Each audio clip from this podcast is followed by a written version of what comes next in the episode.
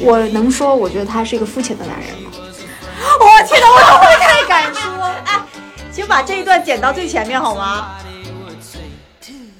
需要几个东西，一个叫做平台，嗯，一个叫做流量，对，一个叫做资本，嗯，就这这些东西都有了，然后对。他自己呢，也可以相当于是说，他这个公司效果文化也是从这个里面去慢慢起来的。其实他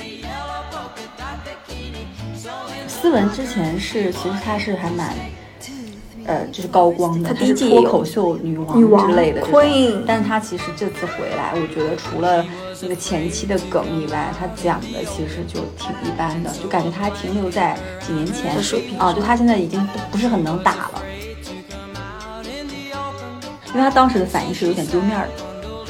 有有有有没有感觉很像职场里面，嗯。我跟老板提出一个，我鼓足勇气提出了一个反对的意见，然后老板在那儿说：“你这么想的？”就是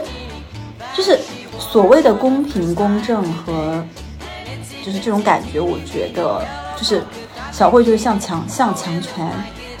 她没有向强权低头吧，嗯，她就反抗嘛。那你看现场的谁敢反抗李李诞？也就王建国敢他跟他调侃一下吧。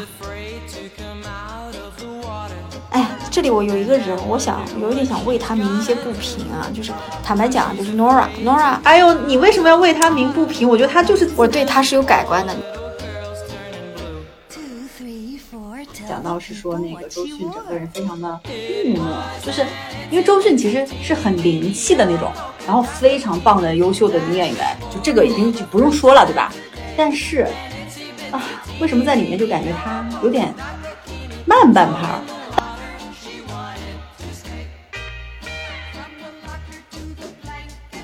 Hello 大家好，欢迎大家回到中年少女坦白局，我是肥脚。我是大头，对，今天我们来聊一个欢乐的话题，不知道我们俩能不能给他聊欢乐了，还是给他聊愤怒了我？觉得不一定是欢乐吧，就是聊一聊热点。题是欢乐的，对脱口秀大会对，第大。五季脱舞，脱舞，这不太听起来有点怪怪的，对，嗯，然后，哎，就是他刚刚播出第一期，对第一期分上下集嘛，然后第二期就延期了，哦，嗯是吧？嗯，好像不知道是不是因为地震还是因为什么，反正延期了。嗯然后我们俩这期主要聊聊脱口秀，脱口秀其实我们俩没看过线下的呀，我也没有看过，但我其实一直想看线下的。嗯然后，但是因为疫情，因为各种原因，反正就没赶上吧。然后加上杭州这个地方，我觉得演出不多，上海多一点，或是北京、上海可能会多一点。嗯，也是想看看这些知名的脱口秀选手的一些表现。但是，哎，你要先说一下你最想看谁的脱口秀现场？我最爱我其实因为去年第四季了之后，我的我爱的 CP，不是我爱的 CP 就是何广智和徐志胜 他们两个呀。对我想看周奇墨，哎，啊，我很爱这两个人，而且你知道徐志胜山东人吗？就莫名好感。哦嗯，好吧。那我说，我最想看的是那个、那个、那个周奇墨跟那个小鹿，就是我想看的是单立人挂的。啊，那是对，那我杨笠我也 OK，杨笠，我其实没有很 get 哎。女的脱口秀演员里面我还比啊，我还有我很喜欢那个王冕，哦，，对，所以我觉得我们俩先回忆一下整个脱口秀可以啊。前面几季好不好？就是嗯我核心，其实我重点看的应该是第四季加第三季看了一些，前面两季呢，我是查了一些资料啊。其实第一季从一七年就开始播了，那个时候呢还和现在的赛制不太一样，它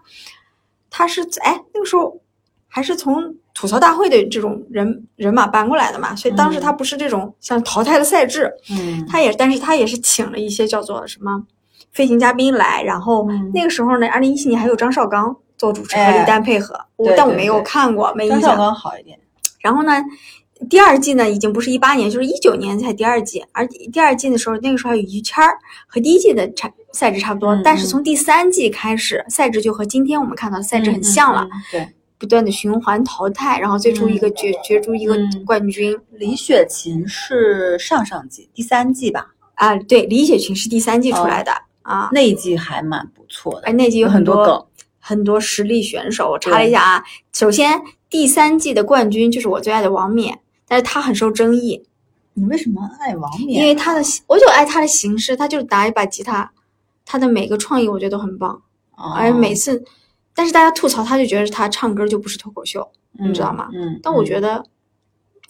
就有什么关系呢？我看脱口秀是为了开心，嗯，我觉得他既开既让人开心又不低俗又有创意，就是对我来说就挺好的。嗯但他受争议比较大，所以我感觉整体他比较低调，他这个人。然后那一期呢的领校园里有张雨绮、罗永浩，哎呀，我不得不说，罗老师也是我非常喜欢的领笑员。那。当年他一直在 Q 自己那个梗嘛，因为他要还六亿对的债，对后来这期他就没来嘛，然后李诞你说他啊，大家也知道，就是罗老师的债就还完了。对，他有他有可能就是创业完了，下季又来了。对对对，然后那呃第三季还有杨天真，还有嗯像大张伟，这是这季比较熟的。然后那季的选手里面，我比较有印象，我举一下何广智、李雪琴、程璐，周奇墨、嗯、杨蒙恩吧，杨丽。对杨蒙恩哎，杨丽是那一季出来的吗？嗯，对，哦哦哦，嗯，然后王冕就不说了，呼兰，呼兰你应该喜欢吧？嗯，我喜欢，还好吧，应该啊、嗯，一般般吧。王建国对吧？庞博，反正挺多人的。嗯嗯，然后我看了一下，还有很多人还是就是从第一季，包括张彩玲，张彩玲，啊，嗯嗯，对，这没有张彩玲是第第四季的第四，季的对。但第三季其实有很多人已经延续到现在了，嗯包括第一季，其实像张博洋、嗯王建国从第一季就是老面孔，就一直在。就王建国已经存在太久了。他因为和李诞是原来脱零八零后脱口秀的那个嘛，后台编导嘛，编剧嘛，对，嗯王建国，然后 然后一直被吐槽谐音梗儿。这是第三季，我觉得第三季的阵容一是已经非常强大了，嗯二是我觉得第三季的这些选手也好，这个赛制也好，整个的这种这种设计也好，我觉得是把整个中国的算是脱口秀往高推的一个。我个人觉得啊，但是我不太懂这个行业啊，大家见谅啊，我这个瞎说一下。我觉得是、嗯因为我觉得这是李诞功不可没的一点，就是把这个东西推向前台，推向市场。就是把一个线下的一种表演形式，然后加上一些，就它肯定需要几个东西，一个叫做平台，嗯，一个叫做流量，对，一个叫做资本。嗯就这这些东西都有了，然后他自己呢，也可以相当于是说，他这个公司效果文化也是从这个里面去慢慢起来的。其实他跟马东，马东那个叫美米味，米未，米未不是，哎呀，我哎说到马东，我好期待接下来那个一年一度喜剧大赛哦，好好看哦。嗯，然后他不是有一个什么这种，他们俩现在都在搞那种有点像训练营，对对对对，然后从里面出来那个什么选手。对。对，我觉得这个是一个这个行业的一个运营模式吧，可能。我觉得不，我我我觉得他们在用一些方法，一些或者我能不能这么说，用一些互联网的方法在改造说这个行业，让这个原来是一个比较小众的东西推向大众，嗯推向市场。第一呢，呃那天我听了石老板的一个那个访谈，他的意思就是说，原来啊不是石老板，是有几个脱口秀演员，这刚好聊到嘛，说其实原来可能脱口秀演员一一个月也就三四千的收入，嗯但其实你会看到说，随着脱口秀大赛等等这些东西走向前台，可能现在几万块一个月也不成问题，努力点儿可能会更高。嗯就本来这些人可能活得比较苦，嗯然后我觉得李诞用这种方式把这个东西推到前台以后，当然他必不可少肯定是功不可没。对对，但是他必必不可少就会有资本，嗯，有一些商业的逻辑进来，对，有一些纯粹的东西可能会改变。嗯，一定会改变。对然后哦，第三季还不得不说，思文是在第三季参加后然后退赛的，思文之前是，其实他是还蛮，呃，就是高光的，她她是脱口秀女王之类的 Queen，但是她其实这次回来，我觉得除了那个前期的梗以外，她讲的其实就挺一般的，就感觉她还停留在几年前的水平啊，就她现在已经不不是很能打了。对，跟年轻人去比嗯，就看了几季之后，我就觉得现在现在看斯文就觉得很普通，可能一开始看到觉因为得是女王吧。现在出来的形式太多了，对你看像徐志胜这种的，谁能想到，对吧？还有爆笑，对啊对啊，还有像什么那个晋级的那个 UP 主拉红，嗯，就这种类型的，就是你也很难去能够说得出来，你一定是能够征服观众的啊。是好。嗯那说到第四季啊，第四季就是你最爱的冠军就是周奇墨，嗯然后我我最喜欢的就是徐志胜是在这一季出来的，然后包括张彩玲，嗯，还有小佳。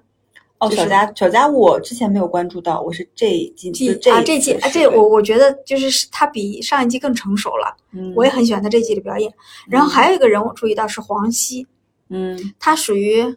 叫什么 OD 吧，就是那个脱口秀的 OD，因为他在美 O 国 O G 哦，sorry sorry，他在他在美国混的嘛，但是他当时只参加了一一届退赛了，他嗯也觉得说哇，而且黄西资格也比较老，所以其实第四季我想想还有谁啊？除了几个老的，像什么程璐啦、呼兰啊、王建国谁都在。那徐志胜是我比较喜欢的，然后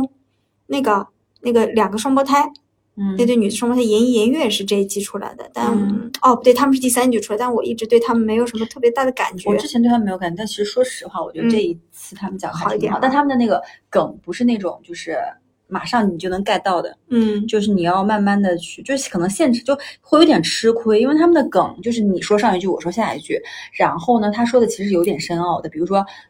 我什么为为为什么女人的什么那个裤裤子上口袋那么少，就之类的，嘉宾也很难 get，因为他们俩一直在走女性那个路线。呃，他可能想走的一个比较宏大的一些女性的一些主题的这种路线吧，待会我们可以再对可以再说，嗯，嗯，所以第四季也蛮算是蛮精彩的吧？周奇墨呀，对，但我也、嗯、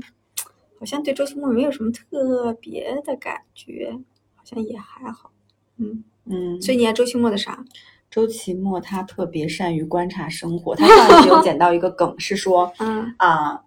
他觉得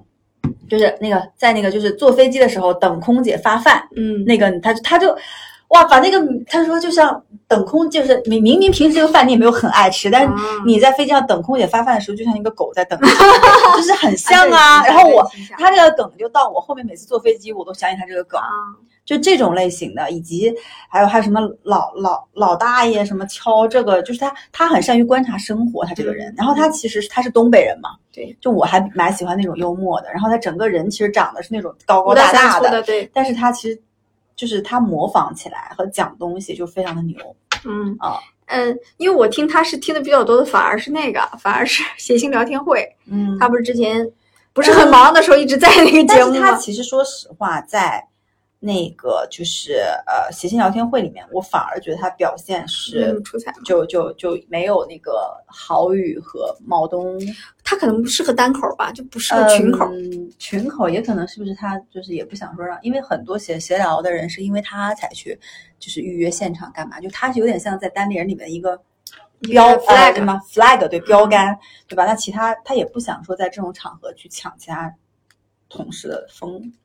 就是风采吧。但呃，你记得闲聊这一季，就是刚刚结束这一季最后一期的时候，让他父亲给他录了一段，我不知道你有没有听那一期。哦，我还没听，周奇墨的爸爸和他声音一毛一样，那就应该很好笑。那一集非常好笑。但虽然我们节目也就是也不不不不配啊 为这个这么大的 IP 节目做广，告。那我们要不要讲回脱舞吧？好，脱舞好，那说说脱舞，你我们的，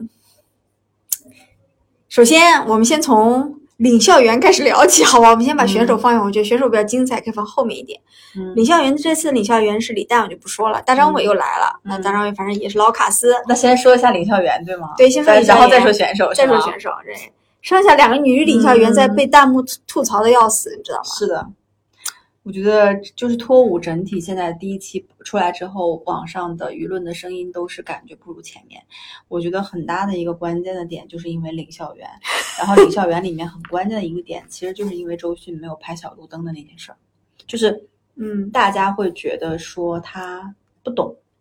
那个专业比如说，嗯大家会吐槽什么？说小鹿的梗他没有，他忘记拍了。那你嗯为什么？呃，在后面就是拉红对小鹿嘛，那你其实自己是不是应该想着在拉红这儿的时候你要不要拍？你前面是欠了那个选手一个灯的，就之类的，还有包含说讲到是说那个周迅整个人非常的木讷，就是因为周迅其实是很灵气的那种，然后非常棒的优秀的女演员，就这个已经就不用说了，对吧？但是啊，为什么在里面就感觉她有点慢半拍儿？但我感觉李诞是有刻意去给他非常多的镜头和话语的这种感觉，反而就是给到那呃给到给到那英的也还好，但是给大张伟的其实不多嘛，大张伟其实就是最懂事儿的那个。嗯啊，但是就最不用操心的。但是呢，周迅我觉得会有点啊，我不知道哎，她之前还上过月下，她现在女男朋友不就是那个马赛克乐队的那个吗？是的，她可能参加那种就是乐队的那种节目，就是你感受那种氛围，或者是文青儿呃讲讲这种文青的东西，我觉得是嗯 OK 的。但是他其实很多梗他可能 get 不到，比如说他们说像言言乐的那个就是口袋的那个东西，就是说男人那个口袋那么深，可以装很多东西，但是最后还是问女人说要要一张纸之类的。他们然后大家吐槽说那英跟周迅都不懂，为什么？因为他们平时都是助理帮他们拿 就他们怎么会随身带卫生纸啊？嗯嗯，我我的感觉是，第一，我觉得周迅啊来上这个节目可能是给李诞面儿，他根本没有收钱，然后他整个的表现就很不太敬业，因为他整个人就感觉瘫在那个沙发里，然后不是很想说话。我觉得钱肯定是给的，而且他自己不是他李诞不是之前说因为跟周迅喝酒喝得很开心，然后他又很喜欢看这种脱口秀，所以邀请他来。但是呢，因为周迅他是肯定是一个非常强有力的招牌嘛，但是他来了之后其实没有给这个节目加分，反而不如像什么杨天真、张雨绮这种敢说的那种。对，但因为他就是他给我一种没有收钱的感觉，就是因为他根本就不想说话，然后 Q 他几次，经常他那个话就很短，本来 Q 到他了，他可以多说几句，然后他就大概只说了一句就算了，就过去，很想感觉很想结束自己那个镜头，很非常懒慵懒，就那那英蹦迪太累了吗？就是 就嗯，是不是看乐队也是太累了？就漂亮是漂亮，但是会感觉，嗯，就哎呀，就反正外貌就不就不吐槽了，哈？对，我觉得他不够，不是很支棱的起来，没有怎么支棱起来，就有点慵懒。那英反正我觉得老样子吧，而且老要 Q 自己浪姐的经历，就是就好像他现在就除了浪姐，没有什么其他的亮点可以说了。那是确实这几年是就只有亮姐这个，嗯，是吧然后就感觉她就是傻傻的，但那英其实她这种表现，大家不会对他有太因为她一直在前台前，就这样。就她就这样，就她再傻再怎么着，反正大家都觉得你就是虎嘛，对吧？你就是这样嘛。但是周迅不一样，嗯周迅在我心里，如果他不参加这个节目啊，就是他他还是我心里的白月光 哎，可能他不应该参加这节目，他不应该参加。但反正那英就是感觉傻大姐也敢说，也无所谓。然后但是伟在她，讲大张伟，然后反正那英好像那种感觉就是，反正我不懂也就不懂，我就是敢说，老娘无所谓。嗯，大张伟，我觉得还好吧，我大张伟就是是这里面最好的吧，因为他他有大局观，他也有些灯他不拍他蛮好笑的呀，啊、是，但是他一直蛮好笑的。大张伟其实我我是觉得越来越喜欢的这种类型。对，我也觉得嗯还可以。而且这两年他走的路子也比较正吧，嗯没有什么特别烂的新闻出来。但他月下也好，这个他都参加呀对呀、那他本来就是搞音乐的呀，但我不知道在乐乐队领域他是不是，因为他特别平，嗯，他北京人特别平，然后我我觉得可能他更适合脱口秀吧。啊，对对对，对好吧，那我们再来说说选手吧。嗯，嗯，选手你有什么特别爱的吗？这一季你觉得有亮点或者是的选手？我真的到目前为止，我能说，就是我听下来，我因为我这个爱呢，我我可能不是从喜剧专业的角度说爱不爱啊，嗯，留下印象的，我喜欢小鹿，因为嗯之前小鹿参加过《奇葩说》，嗯，也参加过一年度喜剧大赛，也参、嗯也参也录过了闲聊。他录就小鹿，我个人是蛮喜欢的。嗯嗯，因为他你会你不觉得他的稿子写的很就是恰当好处？就他的那个点，就比如说举举个例子，大家都讲女性主义这个点，大家都讲什么抗衰老冻龄，对吧？但小鹿他能讲到那个点上，就是让女性能 get 到嗯啊，然后他的梗，然后他我觉得他的每他的每个表情、每个设计、每个等待观观众的反馈和每个字都不多余。嗯啊，就是嗯专业，就专业吧，就是我就这么说。嗯然后另外一个就是我比较喜欢的，也是个女性，我都都比较喜欢女性，小慧、啊赵小慧、赵姐、慧姐，赵慧姐和赵 姐。哎，这个你不讲，哎，这个梗儿，这个是个梗儿赵赵慧姐跟叫赵姐感觉是不一样的，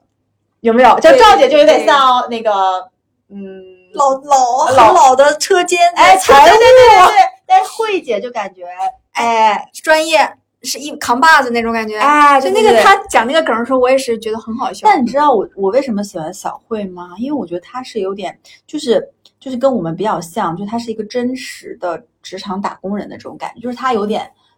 嗯，就她明显不是那种很会讨好老板的类型 啊、然后呢，他也就是想踏踏实实的。他说我没有太多想法，我就想踏踏实实打一份工。嗯，然后刚开始就开始吐槽效果，我觉得他胆子也是蛮大的。然后嗯她其实不是也参加好好几季了嘛？他其实一直都讲的蛮真实的，而且好像还蛮受女性观众喜欢的。就他从第二季就开始出。对，但是嗯效果一直没有签他，所以我不知道中间是有什么。是不是他也不是想全职做脱口秀？嗯，我不知道，但是他就是，然后我们要讲一讲这个高潮啊，就是他退赛这件事情，你怎么看？你觉得哎呀这个啊这哎这他退赛这件事情，你对于这件事情本身什么看法？对于他的反馈，对于当时现场各种人的反馈，就是先回顾一下那个场景啊，回顾一下，就是先 Rock Rock 讲完，然后小慧讲，Rock 呢才得了两灯吧，嗯。小慧好像三灯还是两灯忘了，要么就是两灯，然后呃，他俩是两灯，对灯，两灯，然后呢就是观众投票嘛，嗯，就观众投票的过程中呢，他们俩票数差的比较大，对，Rock 得了七十九，他得了一百一十七，啊，对，差对蛮，多的，其实差了蛮多的。嗯然后票一出来，李诞和大张伟两个人就开始，语气就不是特别，其实，在那个场合下不是特别好，但可能挺真实的。他们说这，我记得非常清楚，他们说这就是意思不相信怎么会小慧比 Rock 高这么多，或者不相信 Rock 怎么会比小慧低这么多。但是我觉得是因为他们俩这个口吻刺激到了小慧。如果我在现场，我把你赢了，而且那两灯其实你没发现，就是呃给 Rock 的两灯，那个他们打完之后，就小慧的最后那一灯，李诞是，那你如果真的不喜欢，你就不要摁。他是犹豫了半天，然后啪摁了。嗯那就是说，其实你就是把他们俩的人气交给观众去选择了呀。嗯，那观众这么选了，你们为啥要这样？就是因为 Rock 是你们自己亲儿子吗？就是李诞多少有点私心啦，李诞是有私心，那小慧呢，肯定她也是不好受的。但我就不知道说小慧这个退赛决定是临时去做的，还是说因为现场的这呃、就是提前做的，还是因为现场的这种看他的样子，我觉得他心里至少想过这件事情，不是说完全那个。但他自己可能没想到自己会晋级，所以他他没想到他会赢 Rock，所以他可能就想说，我就讲一讲，啊对他原来是他以自己，因为他后面不是说了嘛，他说谁知道你票那么低呀、哎呦，这句话真的是怼的太棒了。嗯然后小慧，然后我就这里不得不讲一下李诞了，就是，哎呀，怎么办？就是我本来对李诞印象挺好的，这里大家不要喷我啊，就是我会觉得李诞当时跟小慧的对峙，他的你没看他在现场的表情，他明显就变了。他变得有点不是那个他了，他平时给大家就是笑眯眯的、很松弛的那种感觉，对不对？嗯但他明显他是认真在跟小慧去，也不是 battle 吧，反正就是有点不开心，就是你让我下不来台这种感觉。然后小慧就是 就是很弱很弱的在后面，就是这种感觉，就是就是我就想找个班儿上，我我要报到了，我没想到 他好有意思啊，就是我没想到自己会晋级，就这种感觉。但我就挺喜欢小，我觉得小慧讲的梗挺好的呀。嗯，你不觉得他说他说找了一年工作，大家家每天给他推荐工作，像我就没想到自己给他上个社保。对，但是我而且我觉得我一直觉得他那个应该比 Rock 那段好啊，好呀，Rock 哪里好了？我就没有感觉，没有感觉。但我就真挺爱小慧的哦，我爱小慧、小鹿，嗯，啊都是女孩子啊，对，都是女爱，反正都是女孩子。那段被弹幕也是吐槽到不行。就是李诞的这个反偏心馈，会嗯让人觉得有点但可能节目有时候也媚男吧。需要一点这种这种梗啊。但是我觉得李诞当时那个反应，他不像他是，就不应该是他本身设计的，因为他当时的反应是有点丢面儿的。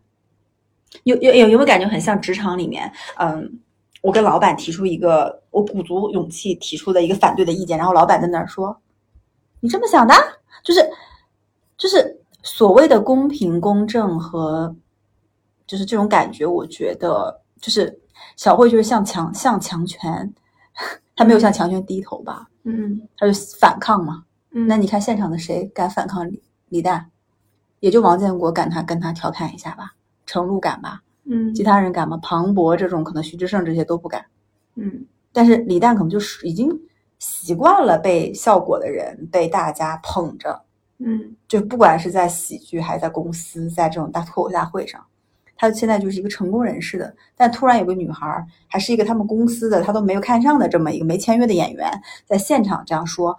我想好好找个班儿上，我不想说脱口秀。嗯。哎，有没有这种就是被一下子就是男人被啪打了脸这种感觉？但我看挺爽的。嗯，嗯反正对这段儿可以，大家可以亲自去看看，对 亲自对对啊。对那那这段还你你说一下你比较喜欢？我比较喜欢的是，第一呢，我觉得这个节目有一些嗯，开始探就扩展自己的边界了。第一个，他这次有一个黄大妈，真的是一个大妈，她不是只是叫大妈，她已经嗯五十多了，快六六十了，一个大妈，然后是一个呃长沙人吧，嗯啊，然后这个大妈是一个挺有意思的点，而且大妈是想的特清楚，一看就特明白，就是觉得我我就是来玩玩，然后也不嗯想抢年轻人的机会，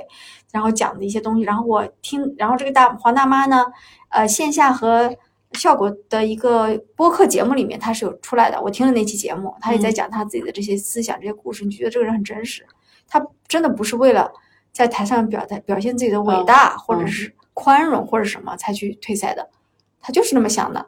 他就觉得我一大妈，我也或者人人老年大学学钢琴哎，反正各种，嗯，反正这个还不错。还第二个呢，他拓展边界就是，呃，原来小佳其实算是残障人士嘛，嗯这次他又有一个就是就是示弱的一个就是算叫弱视吧，就是眼睛不太看得清，黑灯黑灯。黑灯。这两个人的表现，我觉得都比甚至非残就是那些普通演员都要好。但你是因为他们有这方面的残障才会这样想？不是，是我觉得第一，小佳整个段子的结构是真的写的很好，嗯，小佳是蛮好的。有前有后有呼应，嗯嗯然后就是虽然，而且虽然你能预料到他会拿自己的身体看，就是可能做一些调侃或者什么，嗯，但是又不影响他整个段子的完整性。不会调侃的让你觉得在卖苦情。对对，然后黑灯呢，就是让我很有有一些印象深刻的点，尤其他说导盲犬的那一段就非常有趣。然后他也不能算是完全的盲人吧，但是也有可能啊，作为观众的我，多少会结合一点说他们的身份。嗯但我觉得他们能做到这样就很不容易了，再加上我觉得他们是好笑的。嗯如果说站那里完全很尬不好笑，我觉得也没有办法赢得观众的心。但你有没有想过一点，就是说，就是为什么你对他们还有那个哎，就是对还还有叫毛毛毛豆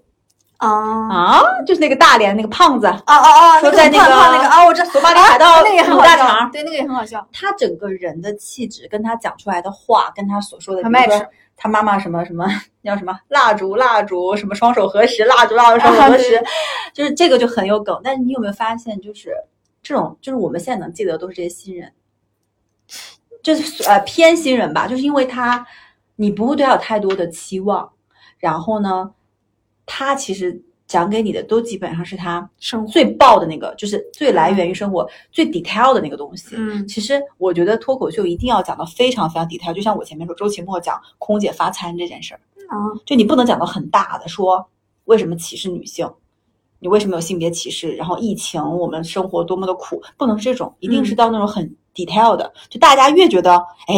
对哎这个点对，就越觉得好。比如说黄大妈那个就是，嗯，对不对？嗯但他们你我不知道这种选手他可能第一期讲的好。后面不好后面说是吧？因为他能挖多少梗呢？他能拿自身调侃多少次呢？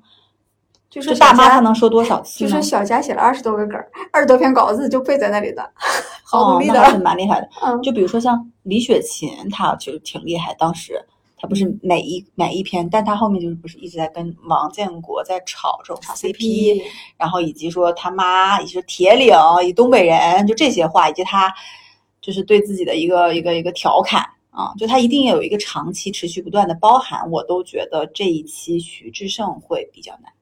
何广智可能还好。但但我跟你讲，自从咱俩也做播客，对吧？也尝试做些内容以后，我非常的佩服脱口秀演员。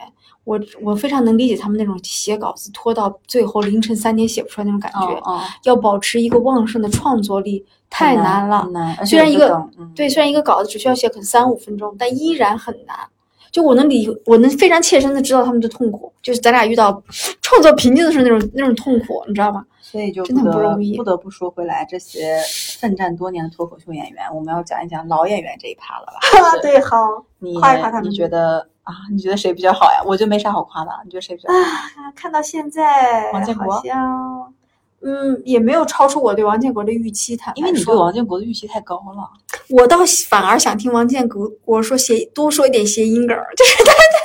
但他这我觉得王建国讲慢才可能还好一点，但可是他去年漫才也没有试成功，嗯你知道吧？对他不是跟那个什么张博洋对吧？去年是对，然后就对被也被 但王建国这个人呢，他本身存在在那儿，他就是好笑的。就他有点，因为他其实已经，就像你刚才说，他就是已经在这个领域创作太多年了，嗯他所有的能用的东西，他应该都用了。嗯然后我就觉得，嗯，王建国反正能发挥成这样也还好，但是我觉得程璐跟庞博不应该。嗯你，懂程璐我意思吧还好吧这一季，但我不喜欢老要炒他和思文的往事，这一点是我我觉得差不多可以了。而且程璐他现在就是他一直拿他当领导的这个梗，有他老，对不对？对，然后他其实也感觉没有什么，所以我还，然后庞博，庞博就是哎呦冠军外之前，然后又那么帅，嗯大家那么喜欢他，但庞博，嗯，我觉得也就有点像一个在交作业的感觉，就是 OK，就这个节目我要上，我作为效果的签约演员，嗯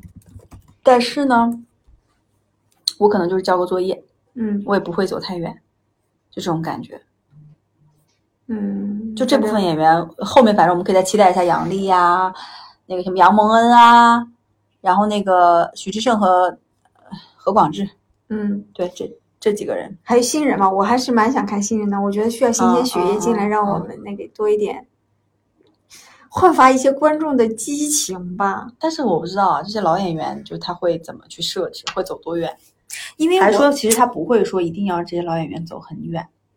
但是让老演员来上，还是希望他们保持热度嘛，对吧？但我觉得他们，因为老演，就是我觉得脱口秀这东西内容创作其实没什么本质区别，就是得有生活的体验，是，就是要看他们有没有新的生活体验。比如说这次台上的很多上海演员的梗儿就是疫情居家隔离，不是，但他们都太一致对这个梗了，对。嗯，就你也就会知道他们没有新的生活体验带给他们新的灵感了。是是，所以我的确他只有这个生活，所以你看，为什么我们觉得毛豆好笑？嗯。因为他去做海军，在海军里面做炊事员这件事，这件事情是非常新鲜的。所以你有没有觉得说脱口秀这件事情，如果说脱口秀演员他职业化了，他把脱口秀当成一个职业，他就会变得说。不如有真实生活、有真实素材的素人讲脱口秀那么的让你动容，对，就这种感觉。除非你今天去主动的走出去观察生活，对所以为什么我觉得小慧那点是对的，啊她还要继续上班，哎同时他可能会有更多梗对，然后把脱口秀当成一个可以补充的东西来做。如果你真的把这个东西当成事业，我觉得会陷入到一种很痛苦的境地，就是某些 moment 会啊，不是永远啊。因为因为你没有办法真的体验到日常生活里的那些酸甜苦辣，会不会？嗯，你要给自己刻意的安排是去体验。因为他一定是要体验到这种东西，才能讲出来。对他又不是说，对吧？一年的喜剧大赛，它是一个基于剧本的啊，创作，对，它然后是剧本剧本的不一样。然后他还好，但是乐队夏天你也可以说专门就是我去磨练我的这种音乐的，但音乐其实都还需要这种所谓的灵感或什么的，就是太脱口秀了，就是你你看那些讲的好，你听的所有的好的段子都是啊就是那个我我我记得比较强的是那个李雪琴当年调侃他妈说，我妈认为铁岭就是宇宙什么的，宇宙的中心就是铁岭之类嗯之类的，就是对。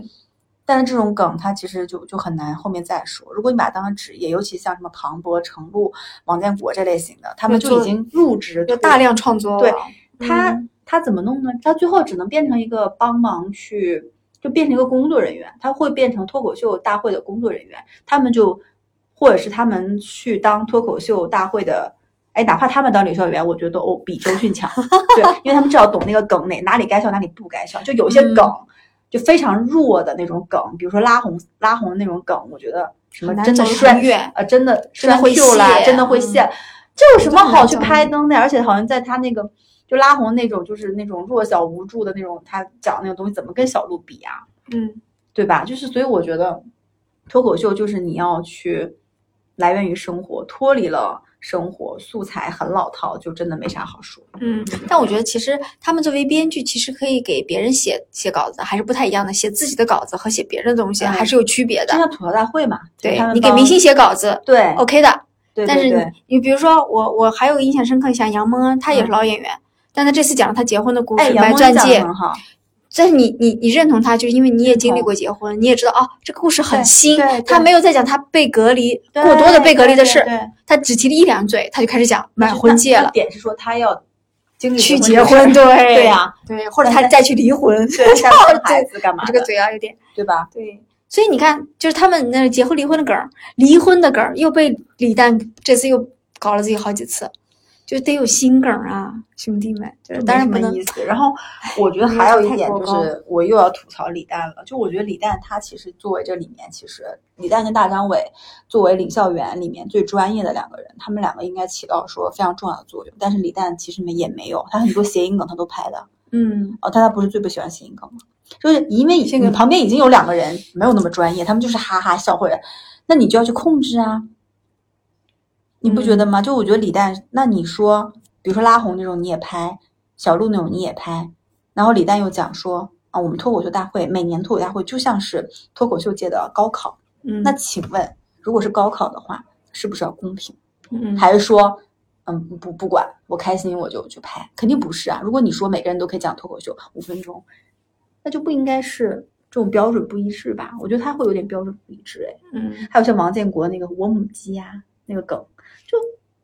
太老了吧我？跟你讲，就是在脱口秀领域，他们觉得谐音梗就是低级梗，所以他们才吐老是吐槽王建国。但是他在我母鸡那里，他拍了三个灯吧？但那那个，我觉得我母鸡还蛮好笑的，怎么 笑，但是就是我觉得我们听听可能还好，但广东人听听啊，就觉得那讽刺他们是吗？你觉得？不是，不是讽刺，就是这个梗是八十年代的梗吗？哦，有点老，有点老。不是有点老是太老了，还有就是什么我真的会谢，就这种梗，嗯，反正我懂那个姑娘赢得观众点，但我知道她走不久。我的感觉是她走不久。但是我觉得她加入进来肯定是有一些，就是其实说白了，脱口秀大会它是一个比赛，它更多是一个综艺和它需要一些流量跟话对，题。是的，这关键是有话题的。你 B 站 UP 主对吧？进来讲脱口秀，或谁谁谁也什么大妈也能讲脱口秀，就他肯定在当时的多元化，嗯，就是就设置的时候，你看今年还有什么医生，对对对，有两个医生，医生来来来嗯来来讲，对吧？还有什么魔术师，嗯，就是他肯定会考虑这种，到时候去，如果说哪个职业报了，反正这他安插这么多人，总有一个人会报，报了之后他就可以去拿这个去讲，哎，人人都可以讲脱口秀，你看我们脱口秀。哎，这不跟我们做那个一些规划的时候去去提前预把这预设一把这东西变成大众化的东西，它才更有市场，嗯，是这样的。但就是你要让所有人相信我也可以。那我反而会觉得这一季真的就没有达到他的预期。但我觉得，因为才第一第一期嘛，还可以再走走看，可以走走看，但是就是啊，反正后面有很多人还没来嘛，但是就是感觉说，我就会突然觉得，就是那个，就是反正第一期下来，真没记住什么梗，嗯，记不住。哎呀，这里我有一个人，我想有一点想为他鸣一些不平啊，就是坦白讲啊，就是 Nora，Nora，哎呦，你为什么要为他鸣不平？我觉得他就是我对他是有改观的，你知道吧？第一，他在前面第一前面一季出来的时候，我也觉得这个姑娘说的不行。但你知道，我看过他很多的线下线下，吗哎她线下很很棒。我也在小红书上刷到他非常多线下，他现在是现挂的，你知道吧？就是他有现场的一些互动但我不懂为什么线下就是看，你看他那个线，呃他讲英文，首先他还有啊对线下他有一些非常就是会去维护女权或者一些很犀利的东西，那为什么到线上就不了呢？就是我线上为什么成了一个乖乖女傻子吗？所以我觉得说，我为啥鸣不平是就是就是他不要，可能他选择了一种不适合他的舞台或场景，就是他就在他适合的那个范围内去做就好了。他适合的可能是跟现场观众的互动，问问题。对他，他现挂我也看过几段，我觉得他说的很好啊，但是他在台上就完全没有没有点，而他每次都拿上海人的身份来说，就就让人就没有办法提得起兴趣。乖乖女，反正他还参加过那个奇葩说，对我，但我我就说，其实我觉得他是厉害的，而且你知道他是杜克大学的硕士生吗？但是就是他，就他其实的背景也好，线下也好，他有才，对他在小红书的流量也好，他其实都应该比现在要更好。我只是觉得他呃脱口秀大会可能不适合他，但没关系都，没获得吧？就没关系，他就。但我我想说的是，没关系，不重要，他一个都没获得也不重要。你就喜欢他，对，我觉得他有他的领域和展示的地方，何必要强迫自己来？然后自己明显也不是很高兴，也不嗨，就何必呢？我所以我要为他鸣不平，是因为我对他是有一个思想上的转变的。我看到他优秀的一面，就联想到自己，或者联想到中年人的人生，就是联想的有点远。对，我觉得也没有必要批评他，但是批评他人真的很多。他每次上节目就是这样，他每次都表现不好。对，但他就次还上不要来了，嗯就在线下那个适合他的场子里去发挥他自己。嗯，来还是要来的，就可能刷一下脸吧，但很难留下来刷的不好。对，是很难留下什么印象。OK，那我们最后要不要讲讲李诞？你对李诞怎么样？就是你对我对他一直没有特别的感觉。特别好。我之前很喜欢他，我很喜欢他的才华。他之前写过一本书，他内部的叫《脱口秀工作手册》，嗯嗯、就是讲给他内部的演员或者那种新人的，说你讲脱口秀，你的什么结构怎么写，你的论点怎么写，你要多练习，你要怎么怎么样。那个书我看完了，挺好看的。然后后面不是什么那个，他还写了一些书，然后参加一些综艺节目，什么他好像跟米未还蛮近的，什么奇葩说，什么什么喜剧大赛，他都参加嘛。然后不还上什么圆桌派，不是十三幺，啊，跟那个谁徐志远对对对，上过，对吧？嗯？就是整体对他就是感觉是一个非常睿智的，然后很有深度的这么一个内蒙古的男的吧。但是 就这一期就，我觉得他，包括他我觉得你他跟黑尾这样的爱情，我也觉得很我觉得你对他有误解，就是我并不一直不觉得他，我承认他聪明，但我不觉得他有智慧。你不觉得他有智慧？你知道吗？后来我才知道他是学社会学出身的，但我在他身上一没有看到一点学科的影子。学科，所以你们学科应该有什么影子？请问他的那种他，所以我就说为什么说他，我觉得他聪明，但他没有智慧，那个东西是没有沉下来的。嗯他的心是，包括十三幺我也看过，浮在上，嗯，就还是有点表面。对？包括他娶的，嗯，我理解，我理解，我理解。我能说，我觉得他是一个肤浅的男人吗？我天呐，我怎么会太敢说？请把这一段剪到最前面好吗？就我觉得他，嗯，棒，我就所以我不，我觉得所以我也也也不能这么说，不能说人家是个肤浅的男人，就是说他没有呃，就是他现在在外界的表现中的那么的，就是呃过，就是有点过高，就是就是荣誉感或者各方面对他捧的有点太高。嗯，就是这么说，我反而更喜欢石老板，就是单立人的石老板我也喜欢，我喜欢，就你或许吧，是不是因为我们俩是北方人，总有一点地域偏见？我喜欢石老板我更爱。哎北方人哎。啊，你提啊到这其实李诞也是北方人哎，提到这点就那你就拿效果跟单立人两个在哦 PK，我现在好爱单立人我也爱单立人，就是听起我也爱来石老板，我觉得石老板是一个，嗯，有深度，他我觉得他有是在背，深度。就是李诞可能在前面就是去运作资本自己出来那种，但史老板是在背后很深沉的去做这件他很很爱的喜剧事业，而且他很自洽，就是而且我听过很多石老板单的访谈对节目，对，我我很我也很爱他。就是史老板啊，就是单立人的一切我都爱单立爱。人一切你 爱，教什么威主啊哥什么的，宁佳宇啊啊，威哥哥也很好笑。墨天呐，我们俩在聊一啊个效果的节目，然后一在 Q 他们的竞对我们专门讲这单立人，因为马上喜剧大赛就要开始了。六兽编剧超牛，好的呀，那我们就这样给自己挖个坑填一下，就是我觉得单立人可以聊一些，但是单立人就不像脱口秀大会这种就是大家都看得到的东西嘛，他们就比较我也爱史老板这种深沉的在背后的，但他不是不爱，他也爱，但你看他不怎么抛头露面，发现没有？他会把自己的演员哎推出去。我们俩何德何能，然后再 Q 两个大 IP，然后还在那里讲。哎，我们在节目里，哎，我们都给他太，我爱单立人，我爱史老板。对，我觉得，嗯，哦我觉得李丹社会学还可以再嗯好好学一学就，李诞，然后加上他这一期对小慧的种种的这种，有有点真的有点有点掉掉粉儿，有点减分有。点跌。嗯，后面希望他我我不希望他怎样啊，给自己扳一扳，就就就你已经对他没那个了，对不对？嗯，我不得不说，黑尾酱也很怪怪异的一个人，很奇怪的，我不太了解啊。，就是就是会对对，但 然后他们当时是，啊，好像是唯一还是金夫人帮他们拍的些婚纱照呃旅拍一个什么啊，对，然后应该是拿的赞助吧，然后那那个照片也好了，搞了好久啊，就他们俩那个结婚那些人啊，哦搞了好久啊。就李诞就不应该结婚啊，他就是他看起来就是一个很爱，游荡在女人中间的浪子因啊，为因为他有一个很重要的就是女人会喜欢的特质，幽幽默默。但是没头发你喜欢吗？不是，但幽默真的很打动人。我一定要有头发，就可以又有头发有幽默嘛。好了 可以了，你不要不要幻想好吗？好的李诞不会找你的，好吧？啊好好好好，，OK 那。行，那我们就本期节目到这里就结束了。然后，哎哎，等等插一句，我觉得是非曲折或者这个东西就感觉就是个人化的，是是，大家不要大家自己去看一不要看，骂我们啊。可能会有和我们不同的感受，们这个给我们留言。这是本期节目的所有的观点，仅代表肥脚和不大头止本期，所有期都是这样，